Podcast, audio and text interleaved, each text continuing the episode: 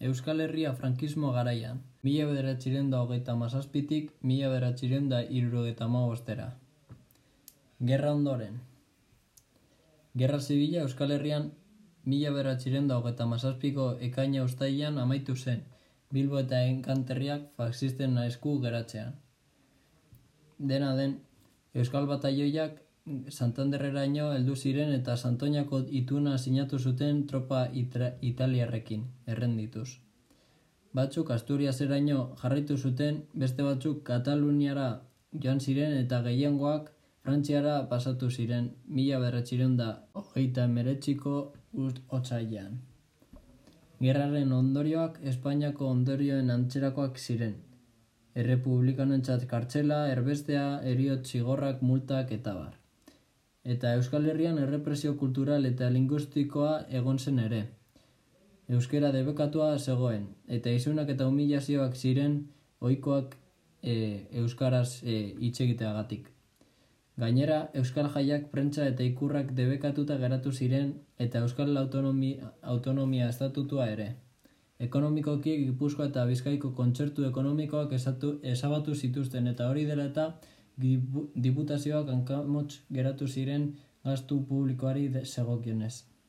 Bi ero daude, bata, hogeita emeretzitik berrogeta emeretzir artekoa, autarkia ekonomiko aldia zen hori, eta bestea, berrogeta beratzitik aurrera, kapitalismoaren etapa. Lehenengo etapa, ekonomia eta gizartea. Lehenengo etapa autarkia ekonomikoak markatu zuen, Euskal Herria suntzituta geratu bazen ere, gerra ostean, industriak batez ere Bilbo ingurukoak nahiko ondo kontserbatu ziren. Izan ere, Eusko Jaurlaritzak Bizkaiko industria ez zukitzeko agindu eman zuen ospa egina aurretik. E, estatuaren protekzionismoa eta autarkia ekonomikoak onuragarriak ziren siderurgiaren txat, naiz eta lehen eta energiaren faltak produkzioa moteldu basun ere. Gipuzkoan metalurgiako enpresak zabaldu ziren gainera. Berroketa amabitik aurrera, erregimena hasi zen alboratzen autarkia eta lehen gaien arazoa desagertzen hasi zen. Ekonomia, ekonomian nazioarteko merkatuan sartzen hasi zen eta horrela Euskal Herriko industriarako askundea ekarri zuen berrogeta amar amarka da horren, horretan. Hori dela eta, etorkin asko Euskal Herriera etorri ziren Bizkaian eta Gipuzkoan askunde demografikoa izanez. Txabolismoa nagusitu zen eta langileentzako getxe bizitza osoak egin ziren etorkinak bizitzeko.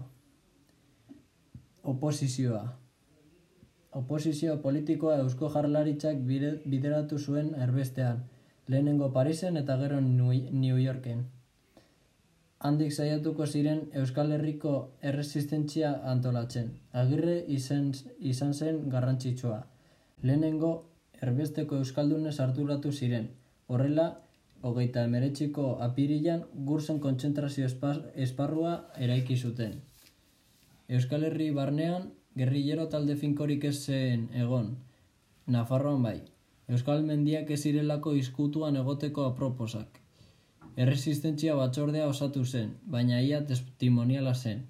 Berrogeta bostetik aurrera, erregimenaren kontrako ekintzak egiten ahalegindu ziren zenbait sektorek, ospetsuena molaren monumentoa lertzea. Bigarren mundu gerra maituta agirrek baionan batzarra konbokatu zuen. Bertan errepublikarekiko leialtasuna adirazten zuen, eta erregimena erregimen frankistaren aurkako borroka bultzatzeko konpromisoa ere. Hala ere, berrogeta sortzian apurtu egin zen, gerra hutsak eragindako zatiketaren gatik. Berrogeta zazpian, Euskal Herrian erregimen kontrako greba antolatu zen, UGT, ELA eta CNTek pisua emanez, eramanez eta erbestean Eusko Jarrolaritzak hartu zuen parte. Lehenengo egunetan arrakastatua izan bazen ere, Bilbo inguruan egunak aurrera egin ala, grebaren intentsitatea ahuldu zen. Erregimenaren errepresioa gogorra izan zen. Berrogeta maikan, beste greba bat egon zen Euskal Herrian eta Espainia osoan. Erosteko almenaren jaitziraren aurkakoa. Gaztizen eta iruinean, frankismoaren kontrako mugimenduak hasi ziren ematen, errepresio gogorrarekin ere.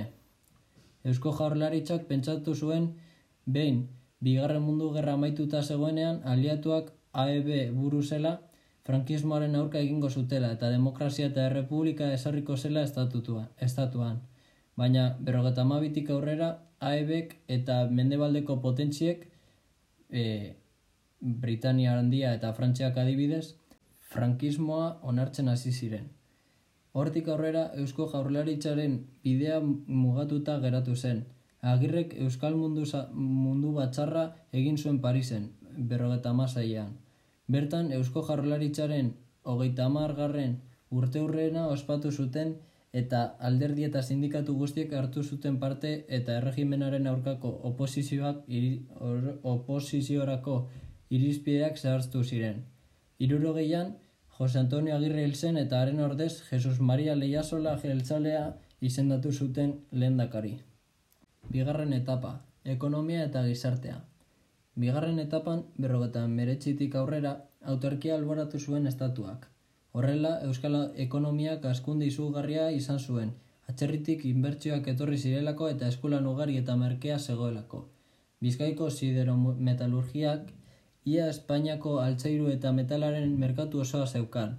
Sektore kimikoan Petronor sortu zen eta untziolak ere berpiztu ziren.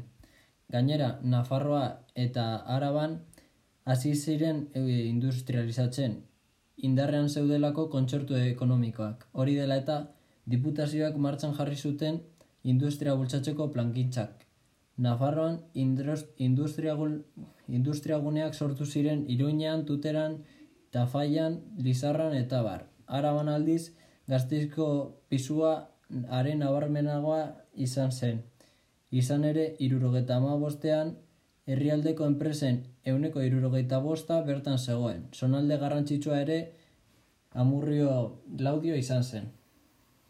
Etorkinen etorrera gero eta handiagoa zen, eta txabolismoa ere. Langiletzako etxeak eta hautsoak eraikitzen hasi ziren, baina ordenarik gabe eraikitzen zutenez eta azpiegiturak kaskarrak zirenez egoera esen oso egokia. Demografian askunde nabarmena izan zen alde batetik etorkinegatik eta bestetik jaiotze tasak gora egin zuelako. Berrogeitik irurogeita marrera milioi bat biztanle zegoen Euskal Herrian. Garai horretan ertain maila osatuz joan zen, naiz eta burgesia handia eta langileriaren arteko aldea nabarmenduagoa izan zen. Gauza korrela, mugimendu kooperatibista sortu zen. Debagoienean, sortutako fenomeno ekonomikoa zen, hau, eta JM Arizmendiarreta abadeak e, bultzatu zuen. Arrasaten fagor kooperatiba sortu zen berrogeta emeretzean. Gero, lankide aurrezki kutsa sortu zuten kredituak emateko kooperatibei. Mugimendu hau Euskal Herritik askar zabaldu zen eta hainbat enpresa sortu ziren, lagun, eroski, irizar, olma eta bar. Hirurogeita mairuan, petrolioaren krisia egon zen munduan, eta Euskal Herriko industriak ere krisialdi sakonean sartu ziren. Oposizioa. Bigarren etapan, Eusko Jaurlaritzaren eginkizunak gero eta aulagoak ziren berrogeta mairutik aurrera, AEBek erregimena onartu zuelako eta pasibitate handia zegoen beste alderdietan ere, PNV, PSOE, ANB eta eta bar, eta bar. Berrogeta mabian, Bilbon ikasten zeuden ikasleek ekin taldea sortu zuten, ala nola txillardegik, Julen Madariagak eta bar. Hauek, Euskal Herriaren kontrako errepresioa hortu eta horren kontra arlo kulturalean, linguistikoan eta politikoan bultzada eman zuten. Berrogeta mazortzian, PNV egiko talde batekin bildu zen, baina ekinek PNV-rekin apurtu zuen. Berrogeta emeretzean, ekinetik etara pasatzen ziren e, pertsona asko. Hauek Euskal Herriaren independentzia eta sozialismo aldarrikatzen zuten. Irurogitko hamarkadan pintadak ikurriñak eta panfletoak banatzen zituzten, baina baita ere bombak jarri edo falangisten trena deskarrilatzea. Elizan ere, irurogeian, hainbat abadek idazki bat plazaratu zuten errepresioaren gatik. Batzuk joakekin eta komisiones obrerasekin kolaboratzen hasi ziren, beste batzuk aldiz etarekin hasi. Frankistek Vatikanoarekin konkordatua zela medio, Zamorako espetxera bidali zituzten hainbat abade. Zikarda eta Ainoberos atezpikuek irurogeita sortzitik aurrera, Euskal Herriko egoera salatu zuten berpizkunde kulturala eta lingustikoa onartu eta errespetatu behar zutela zioten. Gero, erregimenak atxiloketak agindu zituen eta Espainetik kanporatzeko mehatxua ere egin zioten. Lan munduan berrogeta mazortziko konbenio kolektiboen legeak langileek patronekin lan baldintzak negoziatzea albidetzen zuen. Horrela, PC bultzatutako komisiones obrerasek erregimenaren aurka egiten hasi zen erregimen barnetik. Langileen baldin, baldintzak ez ziren honak eta grebak egin zituzten. Horrek erregimenaren kontrako borroka moduan izan ziren, bandaseko greban, irurogeita zei, irurogeita zazpian, zei hilabetez greban egon ziren, eta biztanleriaren elkartasuna jaso zuten. Etaren ibilbideak aurrera jarraitu zuen. Irurogeita sortzian lehenengo hildakoak egon ziren, pardinez guardia zibila hil zutenean. Orduan, guardia zibilak Txabi Etxabarrieta etakidea hil zuen.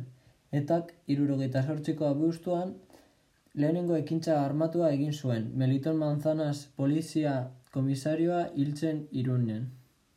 Naiz eta atxiloketa asko egon etak popularitatea eskuratu zuen gaztengan. Meliton Manzanas hiltzagatik hainbat etakide atxilotu zituzten burgoseko prozesuan, irurogeta marrean. Makina bat manifestazio egin ziren Euskal Herrian eta Txerrian, Sei eriot zigor eskatu basuten ere presioaren gatik ez ziren bete eta frankismoaren kontrako borrokaren ikur bihurtu zen. Eta irurogeta, irurogeta amairuan, Carrero Blanco hil, egiten, hil egin zuen atentatu batean.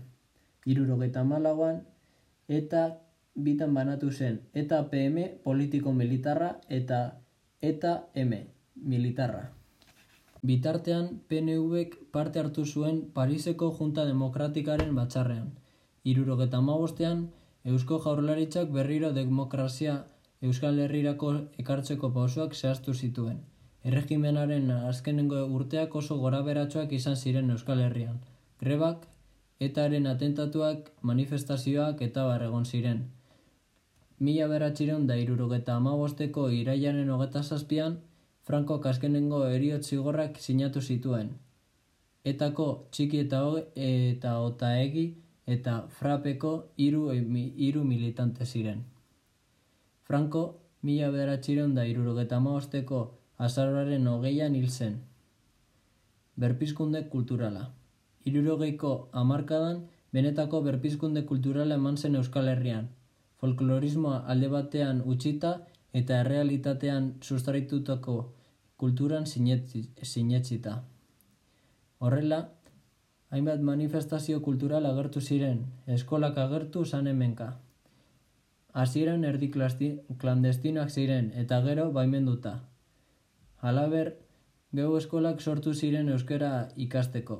Orduan ere, arantzasuko batxarra egin zuen euskaltzaindiak euskera batua sortzeko. Han parte hartu zuten Michelena, Villasante eta Bar. Kantangitza, kantagitzan eta olerki egintzan nabaria zen ez do kamairu taldea, hartze, lehete, laboa, benito lertzundi eta har. Bertzolaritza txapelketa antolatzen hasi ziren eta Durangon mila beratxiren da irurogeta bostean lehenengo liburu eta disko asoka antolatu zuten. Artengin, artegintzan gaur taldea sortu zuten, Euskal Arte berria sortzeko, oteiza, txillida, basterretxeak eta bar. Zineman gintzan, larruket eta bazterretxeak amalur pelikula egin zuten. Hasieran zentzuratuta egon arren, donostiako zinemaldian harrera ona izan zuen.